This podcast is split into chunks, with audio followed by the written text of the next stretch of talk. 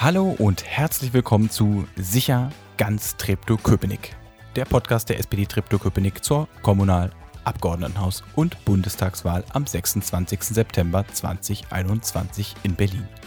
Mein Name ist Paul Bahnmann, ich bin unter anderem Mitglied der SPD-Fraktion Treptow-Köpenick und in diesem Podcast treffe ich ganz viele verschiedene Menschen, die sich aus ganz unterschiedlichen Gründen in der SPD und jeder auf seine oder ihre Weise für den Bezirk einsetzen.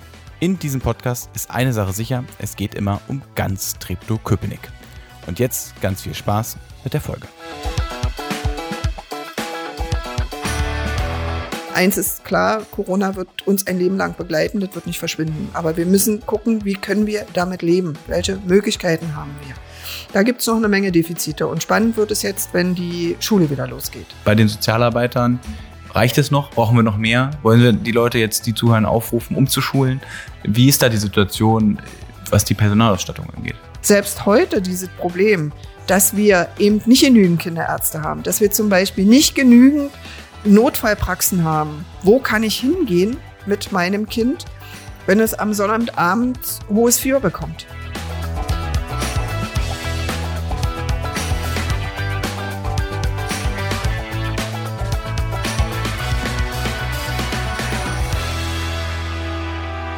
Hallo Grit. Hallo Paul. Heute geht es um zwei Themen. Einmal den Bereich Jugend und einmal den Bereich Soziales, weil du machst sowohl Jugendpolitik im Bezirk als auch Sozialpolitik im Bezirk. Alles andere wäre jetzt auch kurios gewesen. Bevor wir aber über die wirklich spannenden Themen sprechen, einmal die ganz offene Frage, Grit Rode, wer bist du eigentlich? Das ist eine interessante Frage, Paul. Ich muss überlegen, was wirklich ich Spannendes zu meiner Person erzählen kann. Also ich bin fast 60. Relativ. Sieht man nicht. Dankeschön, Paul. Und hört man auch nicht. Bin hier in diesem Bezirk geboren, bin in diesem Bezirk aufgewachsen, bin in diesem Bezirk durch die Schulen gegangen, kurzzeitig mal unterbrochen für den Leistungssport, habe hier dann aber auch studiert, war hier in diesem Bezirk Lehrerin und bin jetzt seit äh, gut 30 Jahren bei einem gemeinnützigen Träger und arbeite dort als Sozialarbeiterin, Sozialpädagogin in der Gemeinwesenarbeit. Ich bin verheiratet, habe zwei Kinder, mittlerweile dreifache Oma. Ein bewegtes äh, Leben. Du warst Leistungssportlerin. Was hast du gemacht? Also ich war Leichtathletin. Mhm. Meine Steckenpferde waren das schnelle Rennen. Also auf kurzen Strecken bin ich sehr flott, auf langen Strecken nicht so. ja, und äh, habe das auch wirklich sehr gerne gemacht. Also der Leistungssport war ein großer Teil in meinem Leben, hat mich viel begleitet, äh, von der ersten Klasse bis eben zum, heute würde man Profisport sagen. Wie ist das Leben, wenn man jugendlich ist und Leistungssport macht? Das ist ja, unterscheidet sich ja sicherlich von vielen anderen im gleichen Alter. Man muss viel trainieren, man muss bestimmt auf die Ernährung achten und so weiter. Wie war das? Also vielleicht muss ich ja noch dazu sagen, ich bin ja ostsozialisiert. Mhm. Und natürlich hast du viele Einschränkungen in der Zeit. Aber das haben wir, und da spreche ich wirklich für alle meine Sportkollegen, so gar nicht empfunden, weil uns hat ja dieser Sport verbunden und wir fanden das sehr angenehm, auch zum Beispiel im Trainingslager. Neben der ganzen äh, sportlichen Herausforderungen, Leistungen zu bringen, war das für uns immer ganz wichtig, auch solche schönen Momente zu leben, zu erleben. Wettkämpfe, die du eben nicht nur in Berlin hattest, sondern du bist durch Deutschland getourt. Du hast dich mit ausländischen Sportlern getroffen. Ich glaube, das ist schon äh, ein Erlebnis und das prägt einen auch. Und ich habe das nicht so als großes Defizit empfunden, dass ich vielleicht nicht regelmäßig in die Disco gehen konnte oder eben nicht so regelmäßig Urlaub, Ferien äh, machen konnte, weil oft Trainingslager anstand. Aber das war okay, weil wir hatten ja alle ein Ziel. Ne? Wir wollten ja an großen Wettkämpfen teilnehmen. Ostsozialisiert, du hast das gesagt, ist ja nun nicht normal gewesen, dann auch rumzureisen. Ähm, auch ein großes Privileg, aber aus heutiger Sicht weiß man ja auch, dass das dann auch nicht immer ganz leicht war. Also man wurde ja dann schon beäugt. Genau, also ich kann jetzt nicht sagen, ob da jemand hinter mir stand und sozusagen meine Vita geprüft hat und geguckt hat, ob ich, wie sagt man so schön, Persil äh, rein war. Das ist ja an uns vorbeigegangen, weil das haben ja für uns die Trainer und Wettkampforganisatoren alles organisiert. Wir wussten nur, wann war der Wettkampf, äh, woran nehmen wir teil. Die haben das Startgeld bezahlt und so weiter. Die haben uns aufgebaut. Also diese Dinge sind so sag ich mal, an uns vorbeigelaufen. Das ist ja heute ein bisschen anders, wenn man sich den Profisport anguckt. Na, heute brauchst du Sponsoren, um bestimmte Dinge finanzieren zu können. Das war ja zu der Zeit noch nicht so. Und du darfst auch nicht vergessen, ich war ja noch sozusagen noch voll in der Entwicklung. Also ich war ja auch noch nicht im Beruf drinne. Ne? Also da war Schule und äh, eben der Leistungssport. Das ist dann auch nochmal ein Unterschied. Was lernt man aus dem Sprinten fürs Leben? Ich muss mal, warum ich das frage, ist, weil ja häufig die Marathon-Metapher kommt alles ist im Leben ja ein Marathon. Wahlkampf ist Marathon, beruflicher Erfolg ist Marathon und so. Also, äh, aber die Sprintmetapher kommt ja selten. Ähm, aber was lernt man vom Sprinten äh, übers Leben? Was ist das, wo du sagst, das, das, das habe ich mitgenommen, das prägt mich immer noch? Egal, was du gemacht hast. Ob es jetzt Sprint war, ob es Hürden war, ob es Weitsprung war oder auch äh, Kugelstoßen, äh, ist völlig egal. Ich glaube, was dich geprägt hat, ist einfach der Leistungssport an sich. Also diese Gemeinschaft dieses äh, Lernen, dass man nicht immer erster, zweiter, dritter sein kann, dass äh, man mit Niederlagen umgehen muss.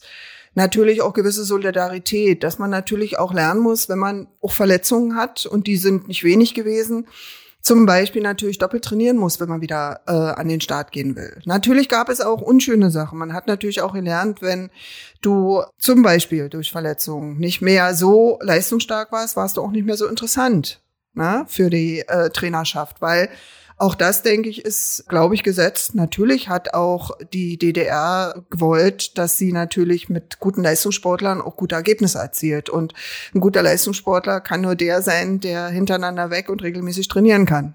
Hm. Es klingt ja dann auch ein bisschen kalt. Bringst Leistung nicht mehr, tschüssi.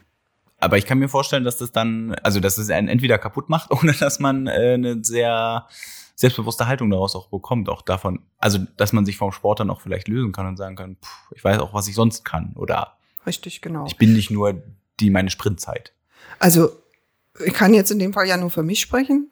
Für meine Person, mich hat's wirklich geprägt. Und mich hat's geprägt auch im Selbstbewusstsein, weil ich einfach gesagt habe, gut, okay, ich musste ja leider aus gesundheitlichen Gründen den Leistungssport beenden und habe dann einfach auch für mich gemerkt, es gibt ja noch was anderes. Ne? Also wenn es jetzt nicht mehr der Leistungssport ist, das Ziel war ja bei mir die äh, Junioren-Olympiade Moskau. Das ist schon ein tolles Ziel und wenn, das will man erreichen. Aber wenn der Körper nicht mehr mitspielt, dann musst du die Entscheidung treffen und sagen, was ist jetzt wichtiger. Und wichtiger war dann für mich wirklich zu gucken, was gibt's denn außer dem Sport noch. Also ich sage jetzt mal Freizeit, Urlaub, natürliche Herausforderungen im Beruf. Also es gab ja dann so viele andere Sachen. Klar, dann auch die Frage, sich vielleicht verlieben, Familie gründen. Also da kommen so viele Punkte, die da eine Rolle spielen. Und ich glaube schon, das hat dann einen auch selbstbewusster gemacht. Das hat dann auch gesagt, gut, okay, ich muss auch sagen, ich habe auch eine sehr gute Familie, die immer hinter mir gestanden hat. Das hilft natürlich auch. Ne? Wenn du das nicht hast, kannst du, glaube ich, ganz schnell auch in Lücken reinfallen. Ich will noch ähm, eine Sache fragen, bevor wir dann auch zum Bezirk und zu heute kommen. Du warst dann im ersten Viertel deines Lebens, als die Mauer fiel. Da warst du dann wahrscheinlich schon aus dem Sport raus und im Studium.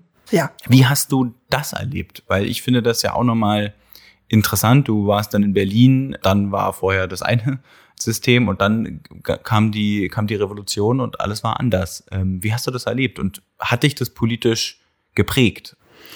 Ich kann mich erinnern, ich war, äh, saß zu Hause, also ich war ja schon im Beruf. Ich war verheiratet schon und ich saß zu Hause am Fernseher und äh, hörte über den Fernseher den Satz, die äh, Mauer wird geöffnet und sah, wie, äh, ich habe ja zu dem Zeitpunkt Prenzlauer Berg gewohnt. Das war ja relativ dicht an einem der Grenzübergänge und konnte eben sehr genau sehen und konnte erstmal überhaupt gar nicht fassen, was da, was da passiert, was da losgeht. Und war auch eine derjenigen, die dann dieses sogenannte Begrüßungsgeld genommen hat und bin dann in den Westen gelaufen und habe dann immer wieder gedacht, oh Gott, ist das jetzt richtig, was du jetzt hier machst, dass du jetzt darüber gehst? Darf man das? Darf man das? Also es waren so ein bisschen eigenartige Gefühle, die mich schon bewegten. Aber ich glaube, es war auch etwas, was wahrscheinlich überfällig war. Also es gab eben zu viele Dinge, die nicht mehr richtig liefen. Es gab, glaube ich, zu viele Entscheidungen, die nur wenige getroffen haben, die aber nicht für die, die Masse waren. Und irgendwas musste passieren, irgendein Umbruch. So, und wenn ich heute betrachte, würde ich sagen, gut, dass es ein friedlicher Umbruch war. Es hätte ja auch anders sein können, denn es stand ja auch äh, doch sehr auf Messerschneide. So gesehen gut, dass es ein friedlicher Umbruch war. Und ja, na klar hat er mich geprägt, weil wir haben alle eine Biografie. Und diese Biografie wurde ja erstmal auf den Prüfstein gestellt. So. Und sich für gewisse Dinge zu entschuldigen, die man in der äh, Zeit und in der Gesellschaft gelebt hat, fand ich schon schwierig. Und dann muss, musste man gucken, ja, wo geht man jetzt hin? Was, was sind denn neue Wege?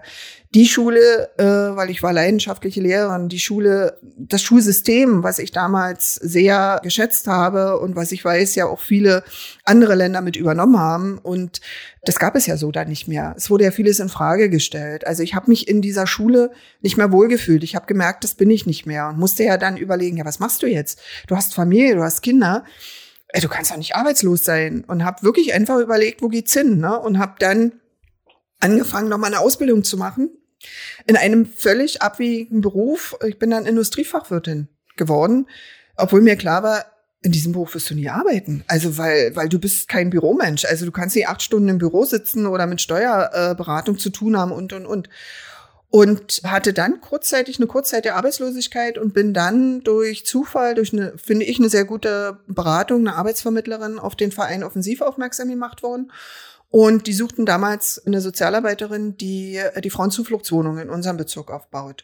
Und da habe ich gedacht, gut, okay, das versuchst du einfach mal und habe mich beworben, bin auch angenommen worden. Und dann war für mich aber auch klar, Jetzt brauchst du Hintergrundwissen. Und dann habe ich nochmal studiert, habe also nochmal meinen Abschluss gemacht als Diplom-Sozialarbeiterin, Sozialpädagogin und habe dann im Laufe dieser vielen Jahre, die ich jetzt bei dem Verein bin, nochmal ein Studium gemacht zur Konfliktmediatorin und dann natürlich immer irgendwie geguckt, dranbleiben an der Zeit. Und das prägt einen. Und dann kam natürlich die Politik immer mehr, äh, dieses, äh, äh, sage ich mal, Kribbeln auch Mensch, du kannst ja doch irgendwie was verändern im Bezirk, wenn du eine gut, gute Leute hast. Hab viele gute Leute kennengelernt, die dann auch immer gesagt haben, du, wir könnten uns das vorstellen, komm doch einfach mit und wir probieren das mal. Ja, so bin ich zum Beispiel dann nachher auch, habe ich mich entschieden, ehrenamtliche Politikerin zu werden über die sogenannte, ich war erst, äh, habe erst Berater gemacht für Mädchen im Jugendhilfeausschuss als Bürgerdeputierte, um einfach mal reinzuschnuppern und habe dann mich entschieden und habe gesagt, ja, wenn ihr mich wollt, dann würde ich mich auch für die BVV-Liste bewerben.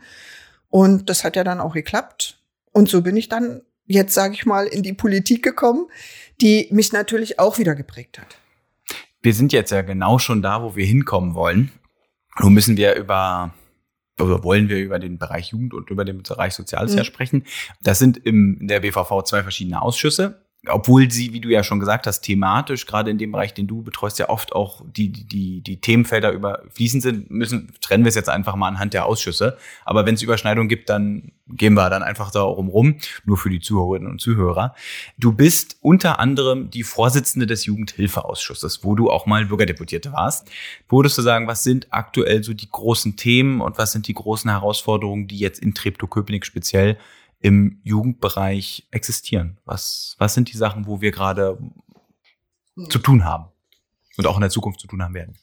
Also unser Stadtbezirk hat ja ein, ein enorm großes Wachstumszuwachs an Familien. Wir sind ja einer der Bezirke, sage ich mal, wo wirklich unheimlich viel Zuzug ist. Es wird ja auch unheimlich viel gebaut an Wohnungen. Das heißt also, mal so über den Daumen gepeilt werden wir vielleicht 2030 circa 35.000 Menschen äh, erwarten und das ist ja schon eine Größenordnung. Da sind natürlich auch viele Kinder und Jugendliche dabei.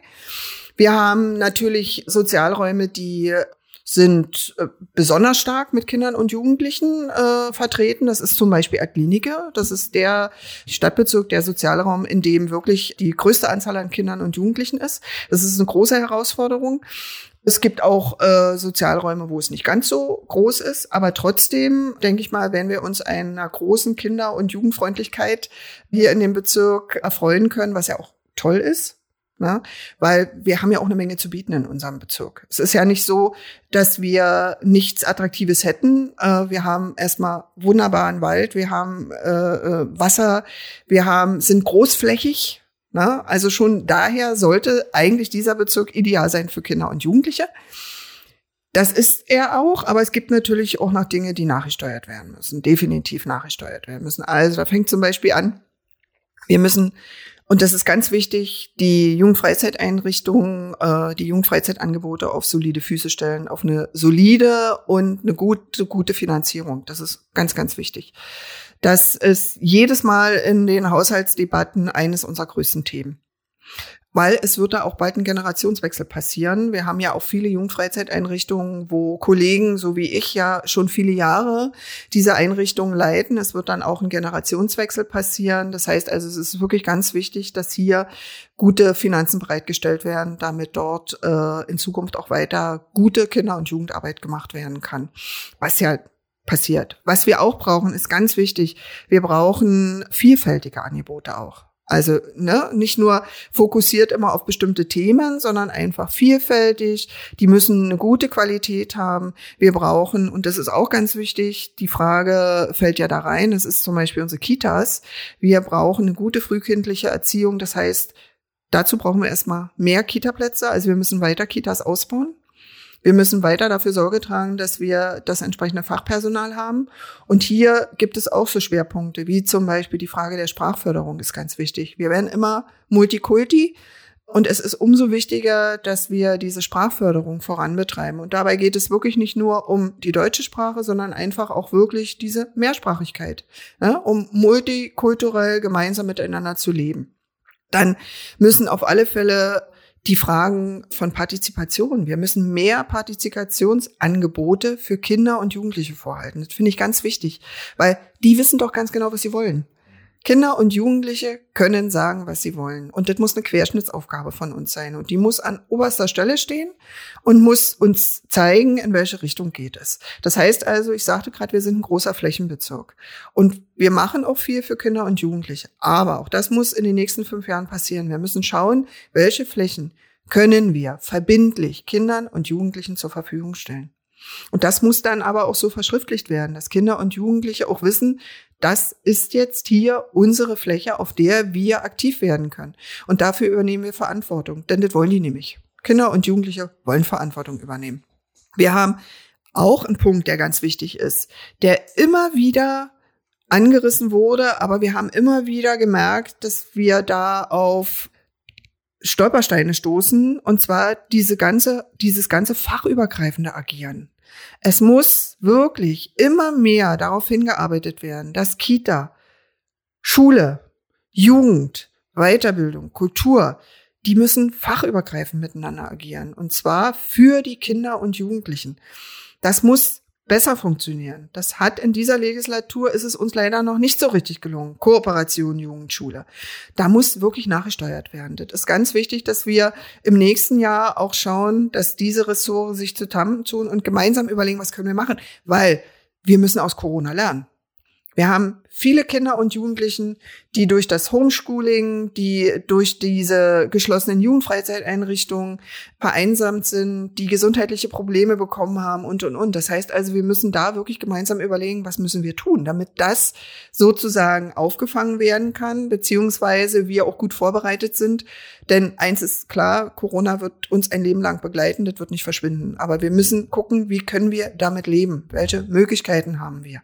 Da gibt es noch eine Menge Defizite. Und spannend wird es jetzt, wenn die Schule wieder losgeht. Dann fängt es an, spannend zu werden. Was haben wir in der Zeit gemacht? Und wo sehen wir, waren wir eben halt noch nicht so schnell und so rührig und wo müssen wir nachsteuern? Das war jetzt eine ganze Bandbreite an Themen. Deswegen mhm. freue ich mich drüber, weil da kann man viele Fragen stellen. Ich will mit dem ersten, was du, glaube ich, genannt hast, anfangen. Das ist die Frage der Jugendfreizeiteinrichtung an sich. Also wie viele gibt es und wie ist die Finanzierung? Ja, nicht die Zahl jetzt. Ich will jetzt nicht abfragen, sondern genau diese Frage ist ja immer die, die auch wie du schon gesagt hast, auch immer sehr stark diskutiert wird. Wie, wie halten wir die Infrastruktur aufrecht? Wie viele ähm, Jugendfreizeiteinrichtungen bleiben? Wie werden die finanziert? Wie würdest du denn da sagen, ist denn Treptow-Köpenick da ausgestattet und wo siehst du gerade, gerade wenn du das so nennst mit dem Generationenwechsel, der jetzt auch bei den Leuten, die die betreiben, ansteht, was müssen wir da politisch tun, um das zu begleiten? Naja, also auf alle Fälle müssen wir gucken, die Gelder, die durch die, das Land zur Verfügung gestellt werden für die Leistungen, sei es der Paragraph 16, sei es der Paragraph 13, äh, sei es der Paragraph 11, der ja für Jugend- und Freizeiteinrichtungen der Paragraph ist, dass diese Finanzierung dann auch wirklich an diese Einrichtungen durchgegeben wird. Ja, das muss explizit verstehen. Das heißt also, wir müssen darauf achten, dass auch im Haushalt genau das auch wirklich herauszulesen ist, damit wir sehen, was können wir auch verteilen. Das war nämlich in den letzten Jahren nicht so. Da hattest du eine Globalsumme und dann musste geguckt werden, was ist quasi sozusagen noch übrig, das sage ich jetzt mal sehr überspitzt, und wie können wir das verteilen. So, da ist ja durch Land ein bisschen nachgesteuert werden. Zum Beispiel das Familienfördergesetz. Das wird sich mit dem äh, Kinder- und Jugendgesetz zusammentun. Da gibt es jetzt große Veränderungen und da gibt es jetzt auch ganz festgelegte Angebote. Und diese Angebote werden finanziell untersetzt. Und da ist es für uns ganz wichtig, jetzt in den nächsten fünf Jahren und natürlich in der nächsten Haushaltsdiskussion darauf zu achten, dass genau dieses Geld, was vom Land bereitgestellt wird, dann auch in dieses Angebot fließt und dann wieder an unsere Träger weitergegeben wird. Zweite Frage zu dem, was du ähm, umrissen hast, ist die Frage Fachkräftemangel, Sozialarbeiter. Ist ja ein Riesen. Wir haben das ja insgesamt, glaube ich, in, in vielen Bereichen zurzeit, dass man auch bei Lehrern ist es ja immer wieder ein Thema, wie viele Leute hat man, die da ein Studium haben, die zur Verfügung stehen, die einen Job einstellen können. Wie würdest du die Situation da einschätzen ähm, bei den Sozialarbeitern? Reicht es noch? Brauchen wir noch mehr? Wollen wir die Leute jetzt, die zuhören, aufrufen, umzuschulen? Wie ist da die Situation, was die Personalausstattung angeht? Also eigentlich muss man sagen, reicht es nie aus. Ne? Weil es gibt ja, wenn, wenn Kinder geboren werden, ist klar, die werden älter, die werden größer und dann brauchst du auch das entsprechende Personal, weil auch Personal, was nie gewisses Alter hat, geht in den Ruhestand, das muss ja irgendwie ersetzt werden. Das Thema werden wir nachher übrigens nochmal beim Thema Gesundheit auch nochmal sehr stark äh, sehen. Das heißt also, das Personal brauchst du unbedingt und da muss auch geschaut werden, wie können wir, welche Möglichkeiten sehen wir Fachpersonal zum Beispiel zu binden. Also, wie attraktiv können wir für Sozialarbeiter, Sozialpädagogen die Arbeit im Stadtbezirk Treptow-Köpenick machen, in den entsprechenden Jugendfreizeiteinrichtungen? Was können wir den Sozialarbeitern und Sozialpädagogen anbieten. Also sei es zum Beispiel kurze Wege zur Kita, kurze Wege zur Schule. Also da gibt es eine Menge Fantasien, die ich hätte, die es durchaus möglich machen, in diesem wunderschönen Stadtbezirk zu leben. Und natürlich müssen wir auch gucken, dass diese Ausbildung der Sozialarbeiter und Sozialpädagogen immer wieder auch überprüft und auf den neuesten Stand gebracht wird. Also ein Thema, was mich selber persönlich ja auch eine Weile begleitet hat, weil ich die Alpha-Koordinatorin in unserem Stadtbezirk war, ist zum Beispiel das Thema geringfügig literalisierte Menschen. Das fängt in der Kita an. Und das heißt doch, dass das Fachpersonal natürlich auch entsprechend geschult sein muss, damit wir dem entgegenwirken können. Also die Frage an äh, Analphabeten muss eine ganz große zentrale Frage bei uns sein. Und die muss auch eine Rolle spielen bei dem Fachpersonal. Das heißt, das ist jetzt weniger für den Bezirk, das ist ja, glaube ich, deutschlandweit für die Ausbildung gesehen. Aber es hat ja dann, wenn es einen Einfluss nimmt in die Lehrpläne, Auswirkungen ja wieder auf die einzelnen Stadtbezirke und auf das Fachpersonal. Äh, normalerweise würden wir vielleicht jetzt noch mal uns 20 Minuten vertieft darüber sprechen, aber wir wollen ja noch über einen anderen Bereich reden, der uns beiden auch ganz wichtig ist, denn wir beide sitzen in diesem Ausschuss äh, auch schon zusammen seit fast äh, zehn Jahren. Ja, das war, ich war ja auch Bürgerdeputierter, das ist verrückt. Das ist der Ausschuss für Arbeit, Soziales, Gesundheit, Gleichstellung und gesellschaftliche Vielfalt, ASG, GGV, äh, abgekürzt wir, genau, also Arbeit, Soziales, wir reden über Soziales und Gesundheit jetzt speziell. Ich fange mit der gleichen Frage an, die ich dir beim Jugendbereich auch gestellt habe. Was sind aktuell im Bereich Soziales Gesundheit die größten Herausforderungen, die auf uns zukommen? Was sind die Sachen, die wir in, den, nächsten Jahren dann auch anpacken müssen? Also, es ist ja ein sehr, sehr großer Bereich. Gesundheit und Soziales, schaut man sich diesen Bereich an, da gibt's ja so, der hat so viele Facetten. Ich habe mir mal so Sachen rausgesucht, glaube ich, die für uns die größte Herausforderung. Also ich will an erster Stelle Fachärzte nennen. Wir sind einer oder wir sind der Bezirk, der unter der Norm liegt, der, der Versorgungsgrade. Wir sind auch der Bezirk, der einzige Bezirk, muss man sagen, der durch die Kassenärztliche Vereinigung äh, in den Planungsraum 3 gesetzt wird. Was heißt, wir werden zuerst mit Fachärzten versorgt, wenn Stellen frei sind ist erstmal eine sehr gute Nachricht, dass das passiert ist. Lässt hoffen, dass wir dann auch gerade in den Bereichen Kinderärzte, Frauenärzte, Hausärzte, weil gerade das sind auch die Bereiche, wo ganz viele Ärzte in den nächsten fünf Jahren in den Ruhestand gehen. Und da brauchen wir dringend Nachfolger. Und mit dieser Entscheidung der Kassenärztlichen Vereinigung könnte das eine große Chance sein für unseren Stadtbezirk, weil auch die Kassenärztliche Vereinigung sehr deutlich gesagt hat, wenn nicht alle Stellen besetzt sind. Vorher wird es keine weiteren Versorgungen in andere Bezirke geben. Lässt natürlich ein bisschen hoffen. Heißt aber für uns als Herausforderung, mit dem neuen Stadtrat zu schauen, dass das auch passiert. Und zwar, was können wir als Bezirk machen? Ganz konkret, was kann der Bezirk machen? Ich denke, wir sind sehr wohl auch in der Lage, indem wir zum Beispiel geeignete Praxisstandorte suchen. Ich finde, das können wir und schauen, was könnte möglich sein. Ein zweiter Punkt ist zum Beispiel auch zu gucken, könnten wir das Thema medizinische Versorgungszentren bei uns in unserem Stadtbezirk weiter vorantreiben. AKA Poliklinik. So war es früher, genau. Aber die haben ja eine Menge Vorteile. Ja, du hast eben verschiedene medizinische Fachrichtungen gebündelt. Du hast keine doppelten Wege, du hast kürzere, äh, sage ich, Anmeldefristen. Die Ärzte können sich miteinander absprechen. Also das könnte durchaus ein sehr attraktives Arbeiten für Ärzte, aber natürlich auch für den Patienten ist es auch sehr attraktiv. Wartezeiten verkürzen sich. Ja, das ist zum Beispiel. Und eine nächste Sache, die da auch reingehört, ist zum Beispiel die Frage, wir hatten vorhin, wir werden viele Kinder und Jugendliche bei uns haben. Und wir haben selbst heute dieses Problem, dass wir eben nicht genügend Kinderärzte haben, dass wir zum Beispiel nicht genügend Notfallpraxen haben. Wo kann ich hingehen mit meinem Kind, wenn es am Sonnabendabend hohes Fieber bekommt? Ja, da bleiben meistens nur Rettungsstellen und da gibt es nur ganz wenige. Dort gibt es dann nicht unbedingt den Kinderarzt, der das Kind gut äh, diagnostizieren kann. Also, nächste Aufgabe, ganz dringend. Notfallpraxen, kinderärztliche Notfallpraxen, die hier in unseren Stadtbezug an den Start müssen. Und da müssen wir schauen, wir wären schon froh, wir haben ja einen Antrag gestellt, wir wären schon froh, wenn es klappt, dass dieser Antrag dann Früchte trägt und wir vielleicht wenigstens erstmal zwei installieren können, was natürlich bei dem Flächenbezirk nicht ausreicht, gar keine Frage. Es müssen noch mehr. Aber zwei wäre schon eine super Sache äh, und würde, glaube ich, auch ein sehr gutes Angebot sein für die Eltern, für Familien, für Alleinerziehende, die mit Kindern sind. Denn es ist schon dramatisch, wenn man das erlebt und selber mal in so einen Rettungsstellen ist und dann sitzen da auch noch Müttern mit kleinen Kindern, die äh, genauso warten müssen. Das geht nicht. Also da muss eine Lösung her. Und da sind wir gefordert. Weitere Sache, die ich denke auch ganz wichtig ist, und die treibt uns ja schon, kannst du sagen, in der letzten Legislatur, in den Legislaturen davor, das ist die ganze Frage der Inklusion und Barrierefreiheit. Ja, das ist in jedem Ausschuss so. Also ne, äh, kannst du jeden Ausschuss nehmen, ob es der Ausschuss ist, der sich mit Verkehrswegen äh, befasst, ob es der Ausschuss ist, der sich mit Bau befasst oder auch Kinder und Jugend. Wie äh, barrierefrei, barrierearm sind denn die Kinder- und Jugendfreizeiteinrichtungen? Was müssen wir machen? Da muss der Bezirk Geld in die Hand nehmen. Das gilt für die Kiezclubs. Da sind wir wieder bei den, äh, sage ich mal, Bereich Soziales. Das gilt für die Arztpraxen.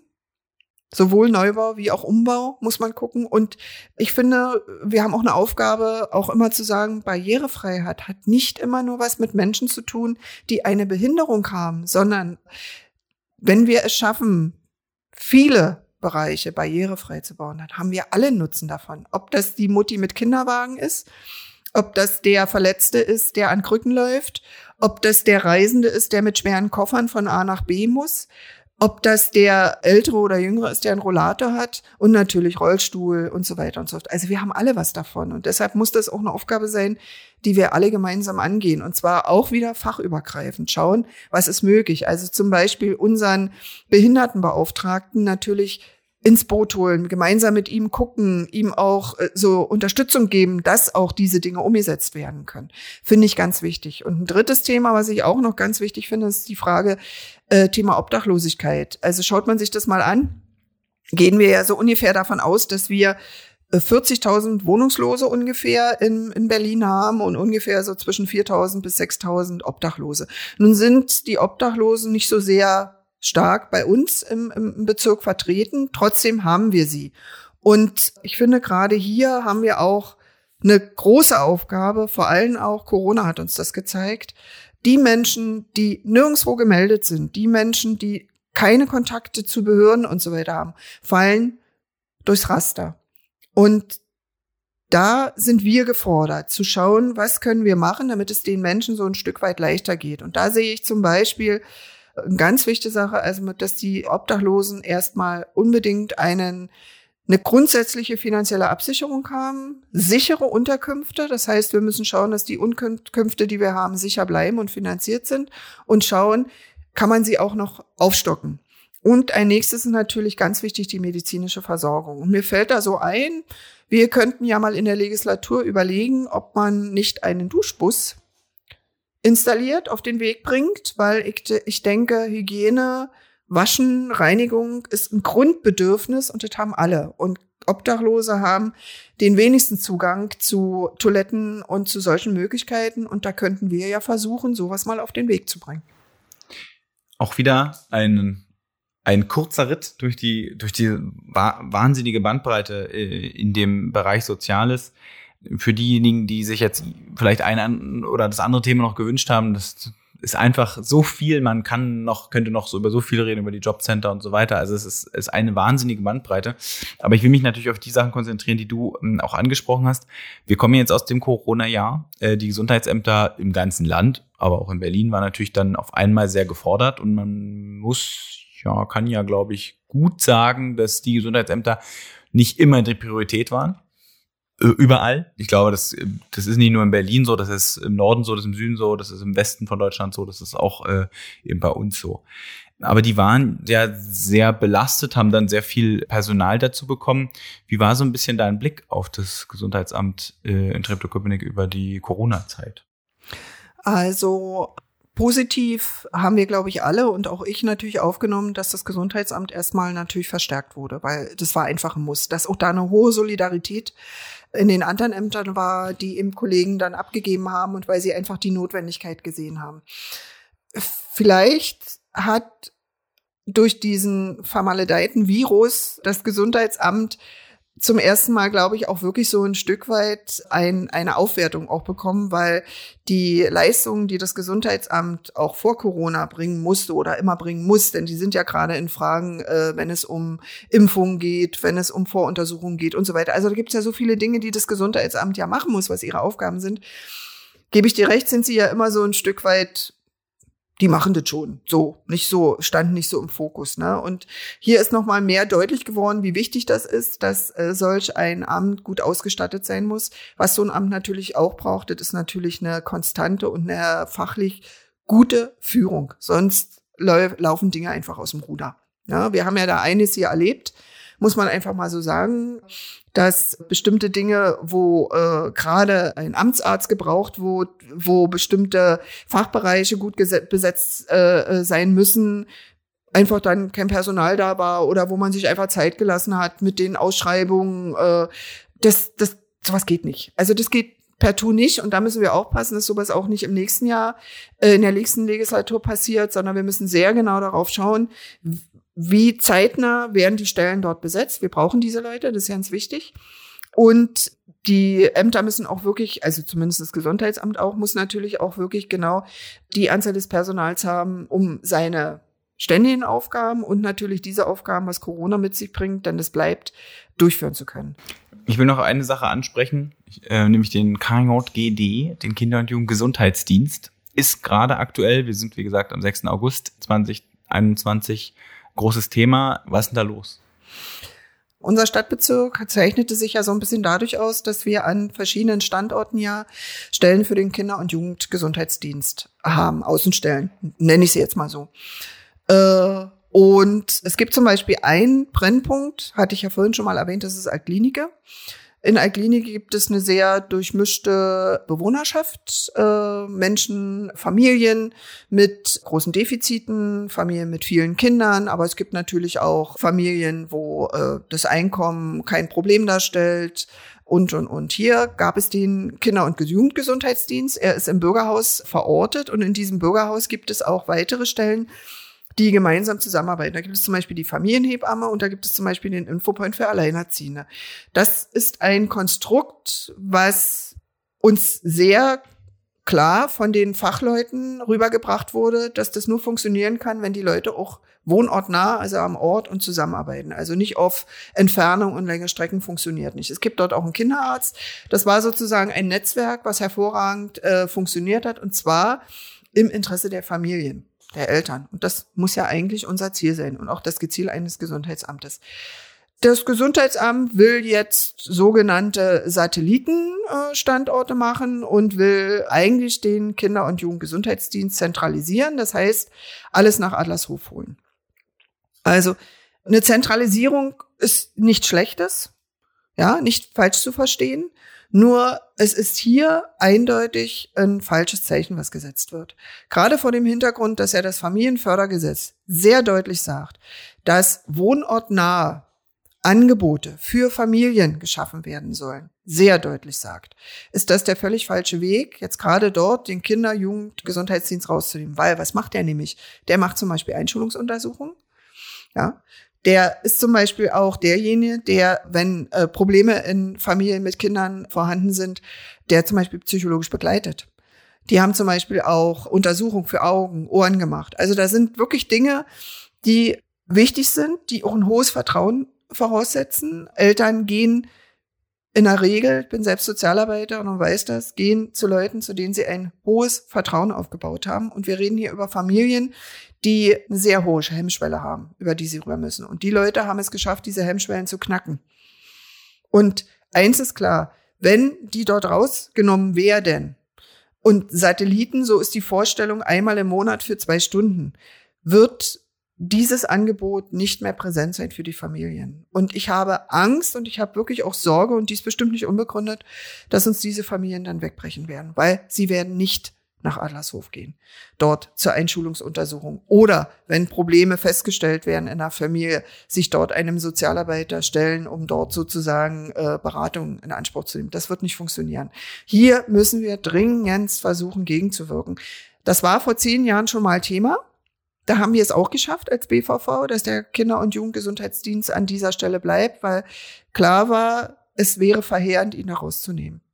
Jetzt im Moment ist nur schade, jetzt ist sowieso parlamentarische Pause. Wir haben jetzt erfahren, dass die Verwaltungskraft mittlerweile schon rausgezogen wurde, mittlerweile schon in Adlershof ist. Das heißt also, es ist so ein schleichender Abbauprozess. Das finde ich sehr schade, zumal wir einen BVV-Antrag gestellt haben und äh, ich hier so ein bisschen das Gefühl bekomme, dass der nicht sehr ernst genommen wurde. Wir werden darüber auf anderen Kanälen weiter berichten. An dieser Stelle sage ich danke für das Gespräch und übergebe wieder das Wort an dich äh, fürs Schlusswort. Ja, ich danke dir auch, lieber Paul. Das ist ja etwas, was ich überhaupt gar nicht so gewöhnt bin, ein, ein, ein Interview äh, zu halten. Ich unterhalte mich gerne. Das mache ich in der Regel nicht mit Mikrofon. Und streite mich auch gerne, weil ich finde, nur das bringt einen voran. Ich fand es trotzdem sehr, sehr spannend. Mich würde es freuen, wenn viele, viele Hörer unserem Gespräch lauschen, wenn viele Hörer einfach dann selber auch nochmal Fragen, die aufkommen, an uns richten. Und ich würde mich natürlich freuen, wenn viele auch am 26.09. ihr Kreuz an der richtigen Stelle machen und wir dann auch die Chance haben, das umzusetzen, was wir heute gemeinsam besprochen haben. Denn das ist ja die Grundvoraussetzung. Danke fürs Zuhören und Einschalten. Wenn euch diese Folge gefallen hat, dann schickt sie doch einfach an jemanden weiter. Wenn ihr eine Frage oder eine Anmerkung zu dieser Folge habt, dann schreibt mir doch einfach eine E-Mail an podcast.spd-tk.de. Ich sammle die Fragen dann und leite sie an die Gäste des Podcasts weiter. Und am Ende mache ich dann eine schöne Sonderfolge, wo ihr eure Antworten bekommt. Nicht vergessen, am 26. September 2021 ist Wahl. Bitte nutzt die Zeit bis dahin, um euch darüber zu informieren. Informationen zur Wahl findet ihr eigentlich überall. Eine Sache ist mir aber besonders wichtig, geht auf jeden Fall wählen. Denn die anderen machen es und ihr könnt ja nie ganz sicher sein, ob die so entscheiden würden wie ihr. Ich würde mich natürlich sehr darüber freuen, wenn ihr sowohl bei der Kommunal-, der Abgeordnetenhaus- als auch der Bundestagswahl SPD wählen würdet. Ein paar Gründe warum habt ihr heute ja sicherlich gefunden. Bis dahin wünsche ich euch eine schöne Zeit. Mein Name war und ist Paul Ballmann. Bleibt gesund. Bis zum nächsten Mal.